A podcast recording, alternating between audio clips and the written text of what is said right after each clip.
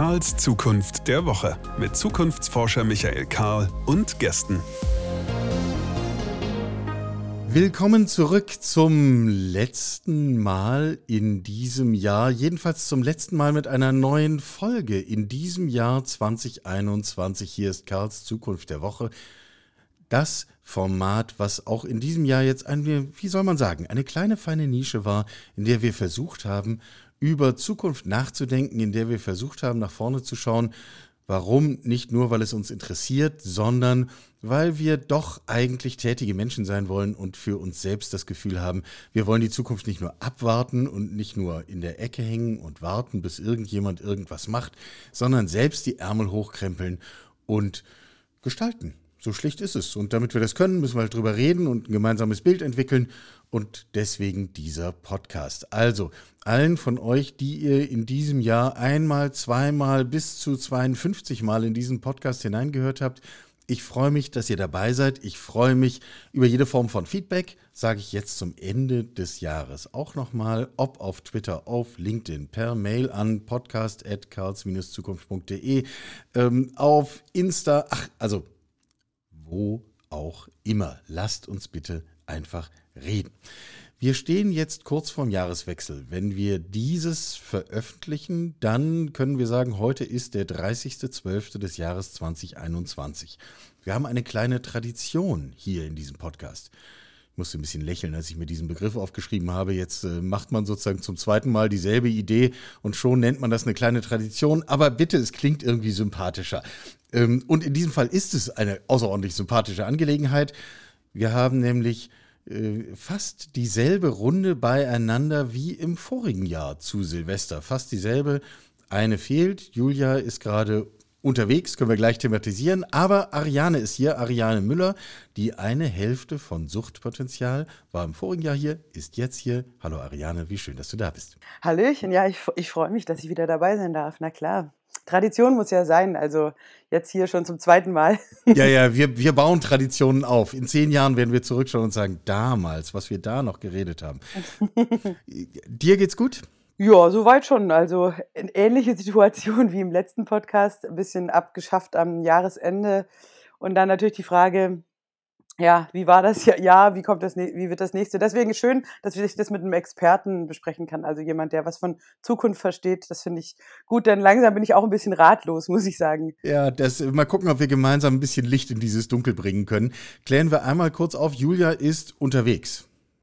Ja, genau, die ist, ähm, das darf ich, glaube ich, auch äh, sagen. Die ist in Spanien. Ähm, sie ist ja, hat ja spanische Wurzeln und hat besucht da ähm, ihren einen Teil ihrer Familie und äh, konnte deswegen natürlich jetzt hier nicht dabei sein, beziehungsweise beim letzten Mal war es, weiß ich noch genau, da waren wir zufällig in einem Hotel in Köln, glaube ich, äh, weil wir, ich glaube, einen Fernsehauftritt hatten und konnten das dann gut so reinschieben. Und jetzt haben wir aber wirklich seit Wochen uns auch nicht mehr gesehen. Also wir sind gerade gar nicht am selben Fleck, deswegen schwierig gemeinsam Talk zu machen, aber ich werde das jetzt im, im Namen der Band übernehmen. Im Namen der Band, großartig. Wir haben es jetzt schon erwähnt, vor einem Jahr haben wir schon mal geredet. Ich habe euch vor einem Jahr gefragt, was denn eure Prognose für das Jahr 2021 ist. Und wir kamen darauf zu sprechen, was denn der Plan für den 31. Dezember 2021 ist. Also für, wenn wir das jetzt veröffentlichen, morgen. Ähm, ich habe den Ton noch mal kurz rausgezogen. Ich spiele uns noch mal kurz vor, was du vor einem Jahr zu diesem Thema gesagt hast. Ende 21, da sage ich 31.12. Silvester-Show, Doppelvorstellung, zweimal ausverkauft, Roxy Ulm mit kompletter Band. Julia, noch einen geilen Sänger, einen Zauberer, eine richtig fette Gala. Mhm. Dann wäre meine Stimmung. Danach, danach tanzen und wirklich ziemlich viel von den flüssigen Zeug. Wenn das möglich ist, dann ist die Stimmung bei 10, äh, weil das, was vielleicht uns früher gar nicht so abgefahren vorkam, äh, wäre jetzt krass. Also äh, das wäre mein Ziel. Äh, kurze Frage, was hast du so vor für morgen? ja, die Frage ist, äh, ja, also diese Art von große Show äh, ist ja schon lange ausgeschlossen worden. Also ich, ich hatte das tatsächlich genauso geplant, wie ich das gesagt habe sehr, sehr lange, aber bereits im, im Oktober habe ich alles ähm, abgesagt, weil es auch die Vorverkaufszahlen und so generell im Keller waren und man hat schon gemerkt, Party wird wahrscheinlich jetzt nicht mehr lange gut gehen. Ich bin jetzt, ja, ich bin jetzt immer noch, ähm, ich bin jetzt gerade aktuell, habe ich noch als Einspringerin bei einer sehr kleinen Silvestershow einen kleinen Auftritt geplant, aber in dem Moment, wo wir das aufzeichnen, bin ich schon skeptisch, ob sogar das dann stattfindet. Also ähm, sieht aus nach einem Weihnachten ohne große äh, Show und Party. Äh, Silvester. Weihnachten auch, alles. Also wir sind ja wirklich am wieder im Lockdown-Feeling. Ist unser Dauermodus, nicht? Wir lernen doch auf ganz merkwürdige Weise mit dieser ständigen Unsicherheit umzugehen. Mir fällt das immer noch schwer. Wie geht dir das? Ja, ich habe mich tatsächlich ein, ein bisschen dran gewöhnt, weil ich meine, wenn man jetzt mal sich das Jahr 2021 anschaut, dann war äh, mehr als die Hälfte des Jahres war für uns Künstler quasi ähm, Lockdown. Also nicht, nicht immer Hardcore-Lockdown, aber zum Beispiel bei uns im Süden war es sehr lange in Ulm die Zahlen über 50 war ja damals, dann durfte man erst aufmachen. Das war dann erst im Juni der Fall in Ulm. Das heißt, das war schon mal, ja, fünfeinhalb Monate war alles geschlossen. Dann ging es über den Sommer los, bis das ein bisschen angelaufen ist, hat ja auch gedauert. Und dann haben wir hier am 12. November unsere letzte Show gespielt. Danach haben wir in Bayern und überall wieder alles abgesagt. Das heißt, es war nicht mal das halbe Jahr, war normal. Das heißt, eigentlich ist, also die, die Mehrheit des Jahres war der Nicht-Normalzustand. Und dann fragt man sich, ist es dann dadurch der Normalzustand? Weil normal definiert sich ja eigentlich nur durch äh, Standard. So, das heißt, eigentlich ist Lockdown normal geworden und wenn man mal auftreten kann, dann ist es was Besonderes und so fühlt sich schon ein bisschen an als ähm, verdrehte Welt. Ja, bisschen merkwürdig, nicht? Ich meine, man muss dazu sagen, ihr seid in dieses Jahr gestartet mit einem rappelvollen Kalender. Ihr hättet äh, quasi das Jahr auf der Straße verbracht, richtig? Ja klar, und, und das ist ähm, im letzten Winter fand ich das schon auch sehr belastend, dass der Kalender voll war und das wurde ja dann immer im vierwöchigen Turnus so wieder alles abgesagt. Das heißt, man konnte nicht wirklich was planen. Also man, ich hatte zum Beispiel im Winter dann eine Streamshow moderiert aus dem Roxy, so ein Kulturzentrum. Ähm, und man wusste dann auch nie, die, die Sendung in, in drei Wochen, kann ich die machen? Keine Ahnung. Da steht bei mir im Kalender Berlin Vorstellung. Und dann, zack, wieder abgesagt, abgesagt. Und so ging, ging es halt bis ähm, in den Juni. Und dann hat sich das natürlich auch alles so äh, verschoben, dass dann die Monate, also Juni, Juli, August, September, Oktober, genau, die waren dermaßen voll. Ich glaube, wir haben 80 Vorstellungen oder so gespielt, dann äh, mit einem vogelwilden Routing, weil sich das alles da geballt hat. Also das war dann im Grunde auch viel zu viel und unglaublich anstrengend zack, dann war es wieder vorbei. Was den Vorteil hat, dass wir, um auch mal was Positives äh, zu sagen, wir konnten diese Lücke sehr gut nutzen, um auch aufzutreten, Geld zu verdienen. Äh, viele Fans haben sich gefreut. Das heißt, wir sind jetzt finanziell ähm, durch das Jahr durchgekommen. Aber oh, was für ein Stress und was für ein Preis. Also man hat ja immer mal früher so dieses Work-Life-Balance-Ding gehabt, dass man dachte, hey, entspannt sich so sein Leben als Freelancer gestalten, dass man immer Pausen hat, Privates, Schönes, sich so zu pflegen. Und jetzt muss man einfach nur, sobald was möglich ist, losrennen, mitnehmen, was geht und wieder weg. Du hast eben dieses Wort, das muss ein Fremdwort sein, dieses ent, entspannt.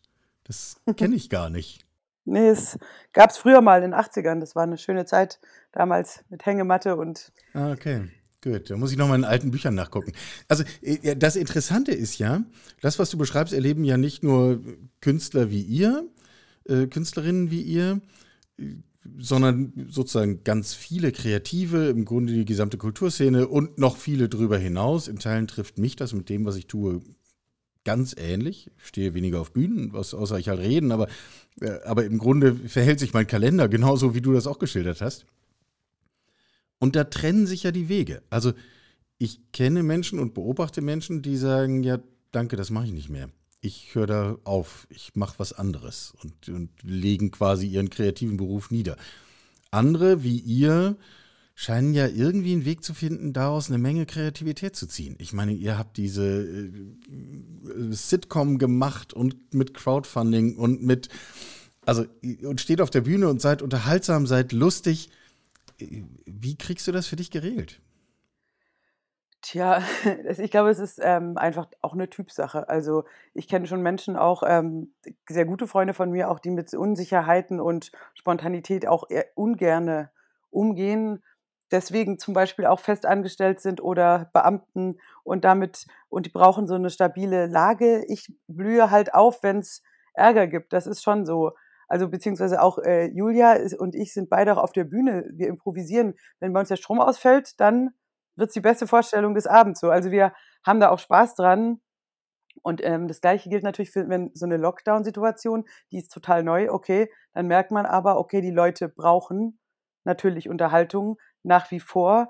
Die Leute sind sitzen zu Hause gelangweilt. Dann versucht man sich zu überlegen, wie in welche Bahnen kann man das jetzt, ähm, fließen lassen. Und das macht natürlich auch ein Stück weit auch Spaß, also dann neu zu denken und sich zu fragen: „Okay, wie können wir jetzt die Leute da draußen erreichen?“ Sich Formate auszudenken. Ja, eine Sitcom kann man im leeren Theater drehen oder ein Wunschkonzert kann man im Stream machen, ein Podcast kann man rausschicken, all diese Möglichkeiten auszunutzen. Aber natürlich ist es halt auch sehr es ist halt sehr anstrengend, weil man muss ja seine normalen Bahnen da verlassen und deswegen war für uns dann das Gemeine, sage ich mal, ähm, weil wir uns so reingekniet haben in diesen wie können wir jetzt im Lockdown was machen, haben wir irre viel gearbeitet und Fernsehauftritte und hier noch und da und waren dann eigentlich schon total, äh, abgerockt. Und dann ging aber die Tour los und zwar doppelt und dreifach. Also, wir haben auch echt wir saßen beide vor diesem Kalender irgendwann und haben echt richtig Angst gekriegt, so: „Oh Gott, das ist das schaffen wir gar nicht.“ Haben dann auch mit unserem Agenten gesprochen, dass wir gegebenenfalls das vielleicht abbrechen müssen, weil das wenn es uns kräftemäßig übersteigt und der hat dann natürlich auch gemeint: „Jetzt schauen wir mal, das ist halt einfach vieles blöd gelaufen.“ Wir haben es eigentlich alles hingekriegt. Es wurde ja dann wieder von oben abgebrochen im ja genau, Mitte Mitte November und jetzt ist natürlich die Frage, was kommt da auf uns zu im nächsten Jahr? Puh. Aber ich bin relativ entspannt, weil irgendwie ich denke mir: „Viel schlimmer kann es ja eigentlich nicht mehr werden.“ Aber gut, das sage ich jetzt, ne? Ich hoffe, dass wir dann nicht nächstes Jahr den Silvester-Zukunftspodcast „Haha, da hast du doch gesagt, es kann nicht schlimmer werden.“ Ja, ja, ja, genau. Ich wäre sehr vorsichtig mit solchen Aussagen, die wir nehmen das ja auf. Und nächstes Jahr hören wir uns das wieder an und dann Ich bin einfach nur ich bin einfach immer noch Optimistin und denke mir: „Jetzt müsste doch das Schlimmste vorbei sein.“ Aber gut, wenn man diese Omikron und sonstigen News liest, dann denkt man auch: „Hm, ja gut, schauen wir mal.“ Ja, ich habe einen wundervollen Satz in diesem Podcast gehört in diesem Jahr. Das war von Rafael Laguna, der leitet die Bundesagentur für Sprunginnovationen. Klingt wie Quadratur des Kreises und wenn man sich das anschaut, dann ist es noch komplexer. Also äh, der soll sozusagen im Auftrag von uns allen dafür sorgen, dass wirklich krass neue Sachen passieren und auch tatsächlich äh, in die Welt kommen und nicht nur erdacht werden. Und der hat im Gespräch äh, den schönen Satz gesagt, weil ich ihn auch nach Optimismus und Pessimismus fragte. Und der sagte dann, Pessimismus ist für mich reine Zeitverschwendung. Und so viel Zeit haben wir nicht. Und das fand ich einen sehr schönen Satz. Ähm, Weil es mir im Grunde auch so geht, dass ich denke, was sollen wir denn tun? Wir müssen doch optimistisch nach vorne gucken. Ja, ist ein bisschen eine Frage der Definition, weil ich finde, man kann, ähm, wenn man den Pessimismus sozusagen konstruktiv benutzt also, als Beispiel gibt in der Kultur gibt es ja ganz viele, die haben jetzt gesagt: „Nein, 2G, die wir haben jetzt eine Impfung, der Winter wird ganz normal“ und haben alles so durchgeplant. Und ich kenne halt einen Kulturschaffenden sehr gut, der hat gesagt: „Ne, der Worst Case, das funktioniert nicht so und es kommt wieder zum Lockdown und ich plane dafür auch eine Variante ein.“ Der wurde richtig fertig gemacht als Karl Lauterbach der Kultur bezeichnet, wobei der ja auch leider öfter mal recht hatte. Ähm, ne, genau, und dann und dann wurde mir halt auch klar, ich ich wollte das natürlich nicht hören und der hat aber so geplant und da eben was und jetzt profitieren wir halt alle davon, dass es diesen Plan B gibt. Sprich, wenn der der Pessimismus so läuft, dass man sagt: „Okay, ähm, gutes Szenario, schlechtes Szenario, aber für beide, äh, habe ich, äh, Möglichkeiten, äh, bereitgestellt, auch kognitiv“, dann ist ja der Pessimismus sozusagen nicht äh, er zieht einen ja nicht runter, sondern er gibt einem dann eine Alternative für einen Fall, der eintreten kann. Also, insofern Da, das würde ich, glaube ich, auch gar nicht Pessimismus nennen. Genau, das ist die das ist die falsche Definition eigentlich. Das ist eigentlich nur wirklich zu sagen, ich habe verschiedene Möglichkeiten und ich plane auch die unangenehmen als Option ein. Und so lebe ich zum Beispiel auch immer. Ich denke oft: „Was ist denn der schlechteste Fall, ähm, und wie würde ich mit dem klarkommen?“ Und dann ist alles andere plötzlich ähm, gut. genau. Ja, ja, das ist. Äh, ich habe mir noch eine andere Frage gestellt, äh, weil du ja auch sagst, äh, es gibt Menschen, die, die werfen hin, um es mal platt zu sagen. Und die waren bislang irgendwie kreativ oder produzierend, also in, in der Produktion von Shows und, und Ähnlichem tätig. Was macht das mit unserer Gesellschaft, wenn wir genau die Menschen verlieren, die doch eigentlich uns Impulse geben, die neue Gedanken geben, die Spaß, Entspannung, äh, Unterhaltung im, im besten Sinne und Anregung geben? Was macht das mit uns, wenn wir genau diese Menschen dazu bringen, dass sie sagen, nee, ich mache das jetzt nicht mehr? Tja, das wird sich dann zeigen, wie groß da die Lücken sind. Ich denke schon, dass es ähm, es gibt, glaube ich, vor allem sehr viele Leute, die äh, nicht vollberuflich das machen, die abgesprungen sind. Also es gibt, glaube ich, sehr, also die richtig professionell nur, ich sag mal, vom Kreativen hier und äh, leben, die, die versuchen jetzt schon ihre Wege zu finden. Aber es gibt sehr viele Menschen gerade, die im Hobby, ähm, Amateurvereinsbereich auch viel Kreatives und Schönes und an Zusammenkunft und Theater und all diese, ich sag mal, Kulturvereine und so äh, die sind natürlich jetzt tot, weil dann, wenn der Spaß auch irgendwo fehlt bei diesen ganzen Veranstaltungen, ähm, dann hat, fehlt ja auch die Motivation. Das heißt, all diese Sachen, äh, ich glaube, die werden schon in der, in der Gesellschaft und nachher auch im Angebot äh, große Lücken hinterlassen, wenn, wenn man dann sich eben irgendwann mal wieder fragt, so, Samstagabend, was kann ich machen? Ähm, dann wird, glaube ich, schon ein sehr eingeschränktes Angebot sein. Also ich glaube, diese, diese Sachen werden wir schon spüren und es wird halt auch dauern, bis sich das wieder erholt, wobei ich jetzt da auch optimistisch wäre, dass sich vieles dann, wenn es wieder möglich ist, auch langsam, aber eben langsam, ne? Es wird schon eine, ich glaube, es wird schon so eine Dürrephase geben. Ja, und das finde ich, ich teile diese Perspektive. Ich glaube nur, dass das tatsächlich keine besonders schöne eigentlich ist. Ähm, denn wir schneiden doch auch ganz viel von unserem Nachwuchs ab, zum Beispiel. Also, wo stelle ich mich hin, wenn ich das Gefühl habe, eigentlich, vielleicht bin ich lustig, vielleicht bin ich ein guter Musiker. Ich gehe mal auf die Bühne hier bei uns im, im Dorf oder in der nächsten Kreisstadt und probiere mich aus. Wenn das alles nicht stattfindet, dann fehlt uns da doch eine halbe Generation, oder nicht? Auf jeden Fall. Also, ich denke schon, dass die, die Newcomer, ähm, die vielleicht potenziell da gewesen wären, ohne Auftrittsmöglichkeiten natürlich gar nie an den Punkt kommen, ähm, oder halt erst viel, viel später. Auch bei, auch diese ganzen Wettbewerbe finden nicht statt. Also klar, das ist eine Riesenlücke. Und die ist ja jetzt schon mindestens zwei Jahre groß, sage ich mal. Das sind schon zwei, ja, ich sag mal, ähm, eigentlich in so einem Jahr gibt es ja wirklich dann immer, äh, sagen wir mal, 20 amtliche Comedy-Newcomer, 50 Bands, so keine Ahnung. Ich sage das jetzt einfach mal so, die alle schon fehlen. Und natürlich viele, die sich, also ich kenne ja sehr viele junge Menschen. Ich habe auch zwei Töchter, die sind so im an, äh, Anfang 20 Alter, wo, wo auch ganz viele Leute hier immer in dem Alter bei mir so zu Hause sind. Und auch da sind natürlich äh, viele äh, fernab von künstlerischen Berufen, obwohl sie vielleicht auch mal damit geliebäugelt haben. Die gehen da alle, alle wollen jetzt Virologe und Arzt werden. Ganz, ganz schlimme Entwicklung. also äh, ja, also wenn alle Virologe werden. Ein, eine Armee an Virologen steht dann da und alle haben einen Podcast, weil sie denken, das ist das Wichtigste und wir haben keinen Clown mehr. So, und jetzt? Schlecht. Ja, ohne Clown ist schwierig, ne? Ja, allen braucht man schon mal zwischenrein. absolut, absolut. Würdest du eigentlich sagen, dass äh, das, was wir da jetzt äh, erleben, und, und was sozusagen die, die Kreativen in diesem Land erleben. Ähm, Gibt es eigentlich ein unterschiedliches Erleben zwischen Männern und Frauen?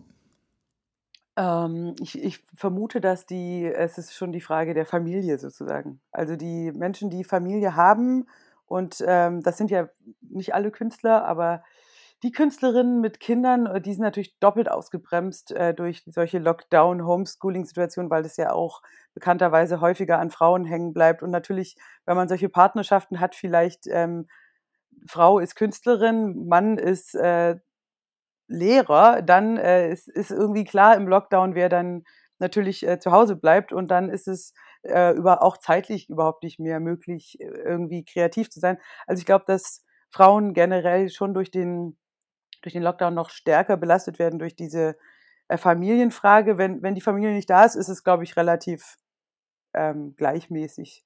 Auch also von der Belastung her. Ich weiß Mhm. nicht, da wird es jetzt sonst keine Unterschiede geben, beh behaupte ich jetzt mal so.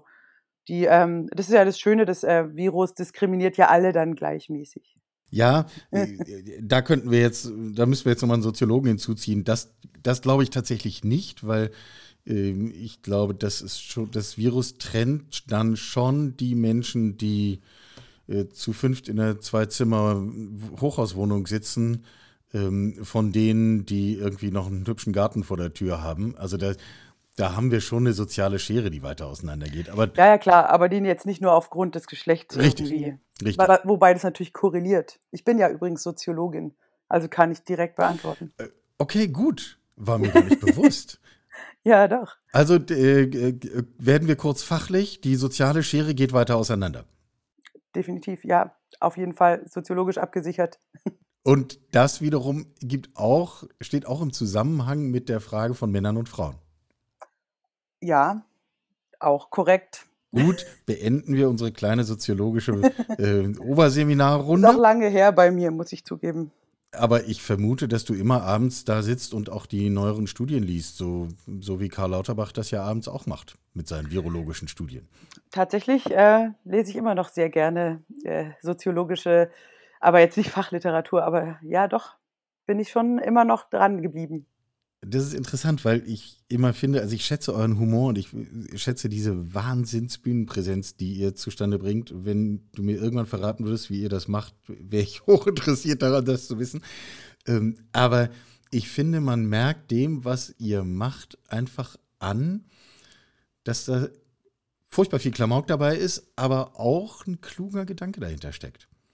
Und das meine ich jetzt gar nicht als Frage, sondern nur als Kompliment. Musst du gar nichts dazu sagen, wenn du nicht Ja, willst. vielen Dank. So soll es sein.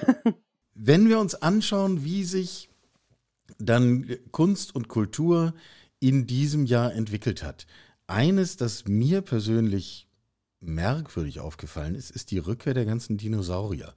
Also auf einmal haben wir wieder Wetten das im Fernsehen. Auf einmal gibt es äh, TV Total und ähnliches.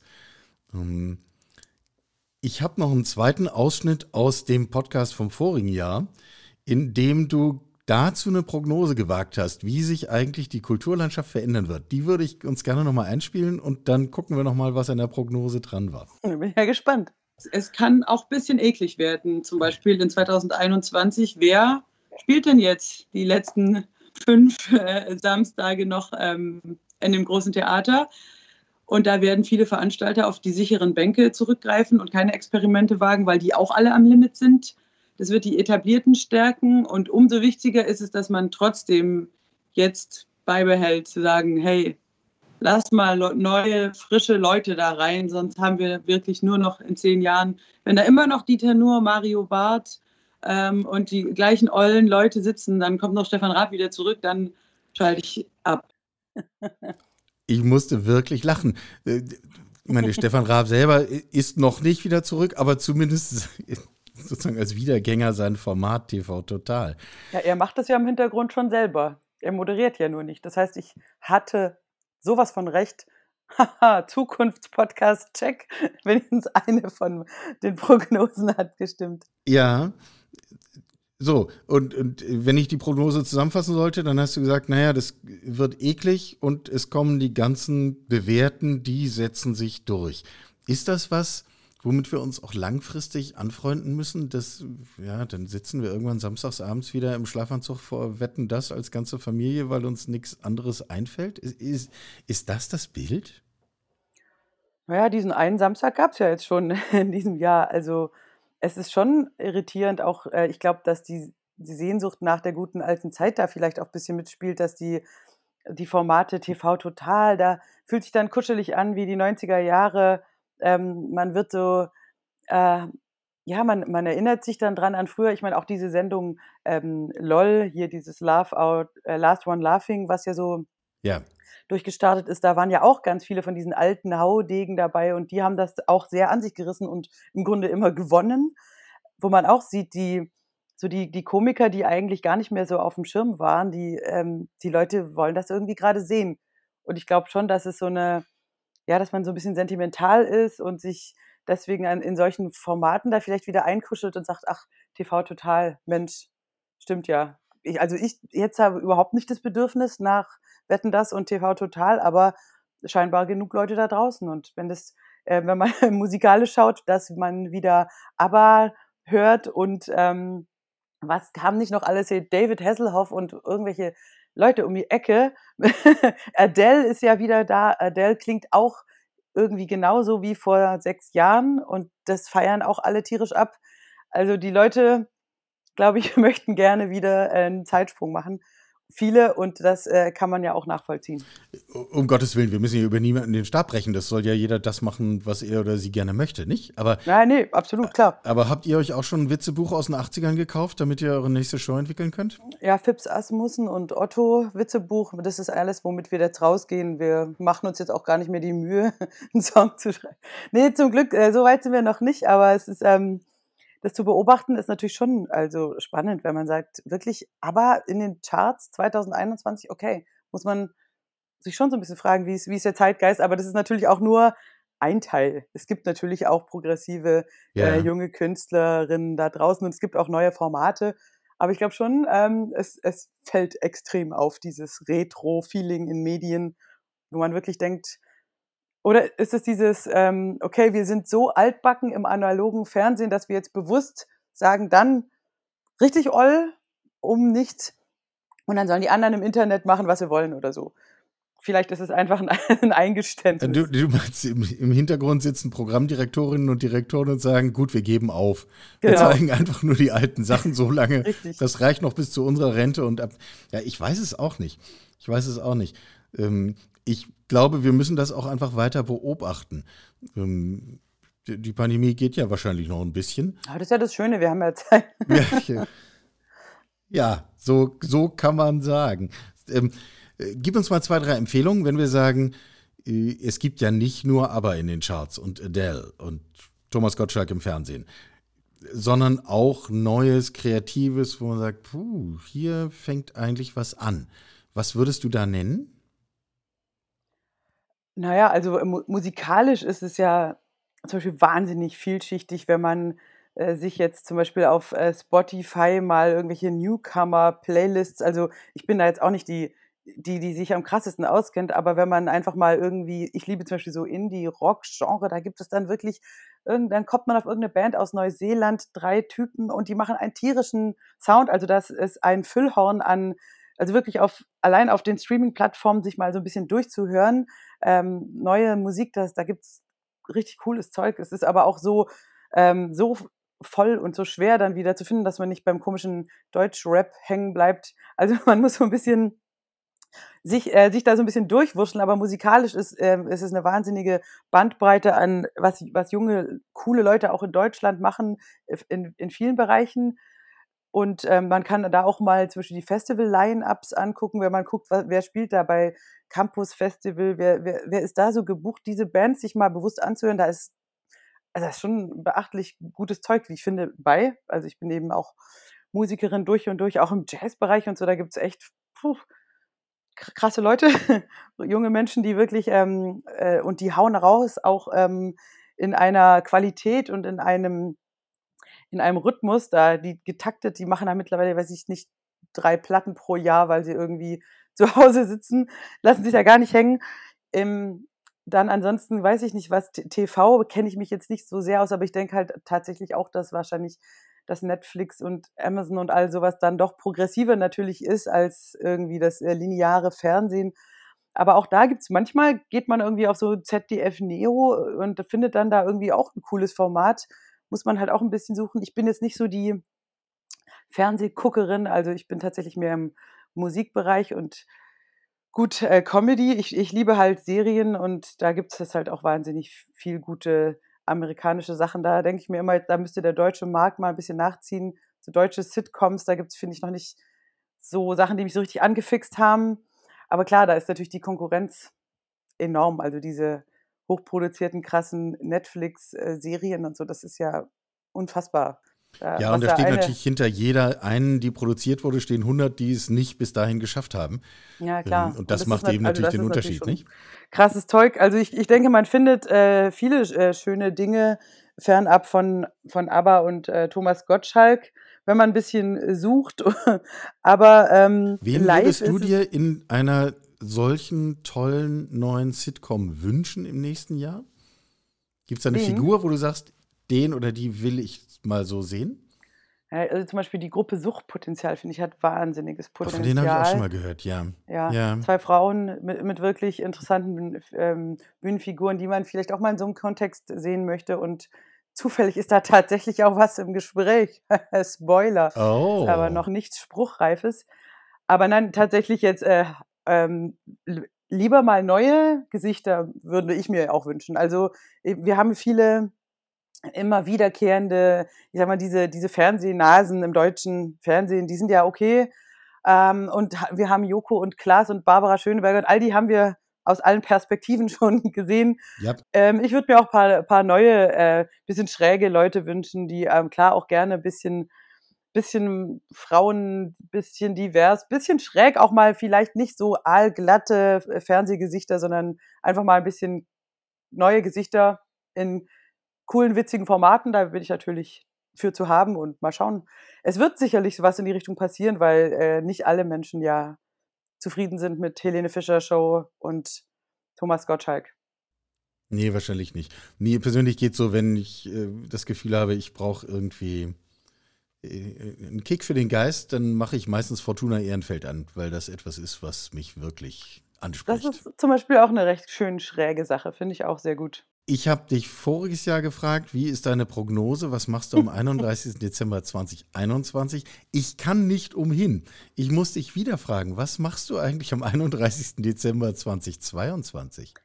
Ich, ähm, ich bleibe jetzt tatsächlich dabei, dass diese Show, die ich angekündigt habe für den diesjährigen Silvesterabend, dass ich die genau in dieser Besetzung dann im nächsten Jahr mache. Also zweimal ausverkaufte Show im Roxy mit meiner in fetten Ulm. Band in Ulm mit äh, Gästen, Zauberer, Julia, alle da, Henrik Wager, coole Leute und hinterher extreme Party. Ich bleib dabei. Ich schieb jetzt noch mal ein Jahr. ich ich habe eine tierische Truppe zusammen. Ähm, die Leute würden da auch wirklich gerne reingehen und ich denke mal, vielleicht müssen wir jetzt noch diesen also diesen komischen zweiten Pandemiewinter hinter uns bringen und dann haben wir es vielleicht geschafft, es wäre gut. Und dann, ich, ich bleibe jetzt einfach mal dabei. Und ob man da jetzt noch eine Maske hat oder nicht Ach. oder sich die Hände desinfiziert, das wäre mir alles egal, wenn man. Aber ich muss natürlich sagen, so eine Show geht nur mit voller Platzauslastung. Das muss man knallhart sagen. Wir haben jetzt gerade in Baden-Württemberg wieder 50 Prozent, in Bayern 25 Prozent. Das ist. Ganz vergessen, oder? Da, da, so lässt man die Kultur ausbluten. Das, das funktioniert einfach nicht. Wir müssen anders kalkulieren. Wir können sonst keinen geilen Scheiß auf die Bühne bringen. Und ähm, naja, also diese, wenn diese, diese Beschränkungen der Zuschauerzahl bleiben, dann bleibt halt auch das, was auf der Bühne passiert, im kleineren Rahmen. So. Kann man auch, kann man auch gut finden. Zum Beispiel Suchtpotenzial funktioniert ja. Zwei Frauen, ein Klavier. Haben aber schon viele Menschen zum Lachen gebracht, aber die große, fette Band, danach sehne ich mich schon sehr und die, dafür muss die Platzauslastung halt wieder komplett sein. Okay, gucken wir optimistisch nach vorne. Leg mir bitte zwei Karten zurück. Alles klar. 31.12.2022. wir gucken optimistisch in die Zukunft. Was soll's? Und wenn wir nächstes Jahr hier wieder reden und dann feststellen, meine Güte, was waren wir doch wirklich süß, dass wir das geglaubt haben, ja, dann ist es halt so. Aber deswegen lassen wir uns ja nicht das Jahr vermiesen. Ariane, ich wünsche dir einen außerordentlich tollen Start in das neue Jahr und ähm, ja, wir setzen das fort, spätestens in einem Jahr an genau dieser Stelle. Das gleiche wünsche ich dir auch, lieber Michael. Komm gut rüber und wir sehen uns auf der anderen Seite. Alles Gute. Sie hörten Karls Zukunft der Woche, ein Podcast aus dem Karl Institute for Human Future.